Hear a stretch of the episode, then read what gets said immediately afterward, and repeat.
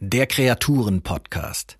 Geschichten von seltenen und sehr seltenen Tieren.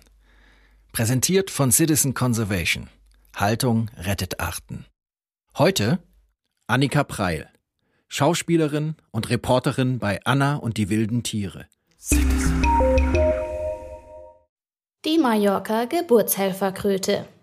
Stellen Sie sich einmal vor, dieser Tage würde plötzlich und unerwartet eine kleine Gruppe lebender Mammuts entdeckt. Genau, Jene wolligen Riesenelefanten, die vor 10.000 Jahren noch durch Europa stapften, stünden mit einem Mal mitten in der Landschaft herum. Ausgerechnet auf der beliebten Ferieninsel Mallorca. Nur eine halbe Stunde mit dem Auto vom Ballermann entfernt. Na, da wär aber was los. Ein riesiger Aufruhr entstünde. 1974 entdeckten Forscher im archäologischen Material aus der Muleta-Höhle in der Serra de Tramuntana im Norden Mallorcas winzige Knochenreste, deren Alter sie auf 14.000 Jahre taxierten. Sie waren auf die Überbleibsel einer bis dahin unbekannten eiszeitlichen Kröte gestoßen. Schon dieser Fund hatte für einiges Aufsehen gesorgt, zumindest in Krötenforscherkreisen. Als der spanische Biologe Juan Mayol 1980 davon las, erinnerte er sich daran, dass er kurz zuvor eine kleine Kröte in der Region gefunden und ohne ihr größere Beachtung zu schenken in einem seiner Sammlungsgläser konserviert hatte. Bei näherer Betrachtung kamen ihm nun Zweifel, ob das wirklich nur eine ganz normale Geburtshelferkröte war. Also brach er noch einmal zum Fundort auf. Und siehe da, er stieß tatsächlich auf eine quicklebendige Population der nur vier Zentimeter großen Mammutkröten. Na, da war aber was los. Ein riesiger Aufruhr entstand. Zumindest für Krötenforscherverhältnisse. Sofort folgten weitere Nachforschungen. Letztlich stieß man noch in einigen schwer zugänglichen Schluchten des Gebirges auf Populationen der Eiszeitart. Mit der Mallorca-Geburtshelferkröte hatte Europa plötzlich eine neue Art der Froschlurche im Portfolio und sogleich seine seltenste und bedrohteste. Geburtshelferkröten sind auf dem europäischen Festland praktisch flächendeckend in mehreren Arten verbreitet. Ihren Namen verdanken sie ihrer einigermaßen ulkigen Fortpflanzungsstrategie. Die Paarung erfolgt, anders als bei den meisten anderen Kröten, an Land. Das Männchen klammert sich an den Lenden des Weibchens fest und stimuliert es zur Abgabe der Eier, die wie Perlen auf einer Kette in sogenannten Laichschnüren aufgereiht aus der Kloake flutschen. Nun wickelt es sie sich mit ziemlich komplizierten Rühr- und Ruderbewegungen um seine Hinterbeine. Dabei entsteht der Eindruck, als zöge es die Eier geradezu heraus aus der Mutter, wodurch sich der Name Geburtshelferkröte erklärt. Sind die Laichschnüre sicher um die Oberschenkel am hinteren Rücken verschnürt, trennt sich das Paar. Die Aufsicht über die Eier obliegt nun allein dem Männchen, das sie die nächsten Wochen mit sich herumträgt und behütet, bis die Kaulquappen schließlich schlupfbereit sind. Dann trottet es zu einer Wasserstelle und entlässt die schlüpfenden Larven, die dort die nächsten Monate bis anderthalb Jahre herumschwimmen und dabei tatsächlich geradezu mammutartige Ausmaße erreichen. Die Kaulquappen der Mallorca Geburtshelferkröte gehören mit einer Länge von bis zu acht Zentimetern zu den größten Froschlurchlarven Europas. Die Quappen der Geburtshelferkröten vom Festland können noch einen Zentimeter größer werden. Anlässlich der Metamorphose schrumpfen sie sich aber zu einer Jungkröte von angemessener Größe zurecht und gehen mit zweieinhalb Zentimetern Länge an Land. Warum aber haben die Mallorca Geburtshelferkröten ihre letzten Bastionen nur noch in den Schluchten der Serra?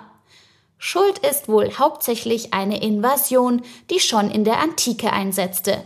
Mit den frühen Seefahrern kamen auch der iberische Wasserfrosch und die Vipernnatter vom Festland nach Mallorca.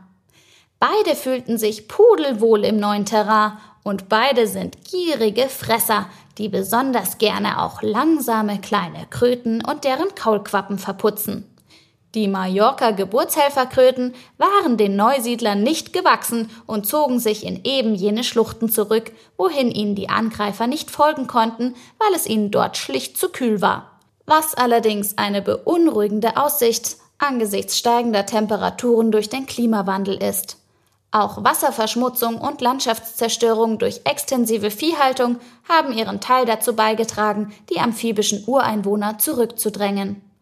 Fachleute schätzen die Lage der Ice Age-Kröten als äußerst kritisch ein und sahen sie kurz davor, dem Mammut doch noch in die ewigen Jagdgründe nachzufolgen. 1985 entschlossen sich die mallorquinischen Behörden zusammen mit dem Dural Wildlife Conservation Trust vom Zoo auf der britischen Kanalinsel Jersey einen Teil der Krötenpopulation zu entnehmen und in verschiedenen Zoos züchten zu lassen. Das funktionierte so gut, dass schon 1989 ein Wiederansiedlungsprogramm gestartet wurde. Die Hälfte der bekannten Fundorte und ein Viertel der in der Natur lebenden Mallorca-Geburtshelferkröten gehen heute auf diese Zoonachzuchten zurück. Eine Erfolgsgeschichte also? Jein, denn einerseits ist so zwar eine erhebliche Stärkung der Bestände gelungen, Andererseits aber ist durch eine unglückliche Koinzidenz der Ereignisse eine neue Gefahr hinzugekommen. 1999 wurde ein geheimnisvoller neuer Pilz entdeckt, der weltweit für Massensterben unter Froschlurchen verantwortlich ist. Als die Auswilderungen begannen, war davon noch nichts bekannt. 2004 stießen die Artenschützerinnen in der Serra de Tramuntana dann auf auffällige Funde toter Kröten. Der schlimme Verdacht bestätigte sich. Der Pilz war auf Mallorca angekommen und wie genetische Untersuchungen zeigten, war er wohl aus Jersey eingeschleppt worden. Ob die gelungene Wiederansiedlung also nur ein Pyrrhussieg war, muss sich erst noch erweisen. Ganz so schlecht sieht es aber glücklicherweise nicht aus. Bislang ist die Seuche nur in den wiederangesiedelten Populationen aufgetaucht, nicht bei den Altvorkommen. Zum anderen scheinen Geburtshelferkröten sich unter normalen Umständen mit dem Pilz ganz gut arrangieren zu können. Zu Ausbrüchen der Krankheit kommt es offenbar nur, wenn zusätzliche Stressfaktoren wie ungewöhnliche Klimabedingungen hinzukommen. Und letztlich muss man leider davon ausgehen, dass angesichts des globalen Vormarschs des Erregers auch die Schluchten der Serra de Tramontana sowieso irgendwann dran gewesen wären. Das Auswilderungsprogramm soll jedenfalls fortgesetzt werden. Jetzt, wo der Pilz bekannt ist, können alle Tiere zuvor getestet werden, sodass eine weitere Verbreitung auf diesem Weg auszuschließen ist. Es steht also noch unentschieden in diesem Wettlauf zwischen der modernen Welt in Form von Invasoren, Umweltzerstörung, Klimawandel und Krankheiten und diesen bemerkenswerten amphibischen Mammuts. Danke fürs Zuhören. Das war ein Podcast von Citizen Conservation. Haltung rettet Arten. Eine Initiative zum Aufbau koordinierter Erhaltungszuchten gegen das Artensterben. Text Heiko Werning. Citizen Conservation finden Sie auch auf Facebook, Instagram, Twitter und YouTube oder unter www.citizen-conservation.org. Citizen.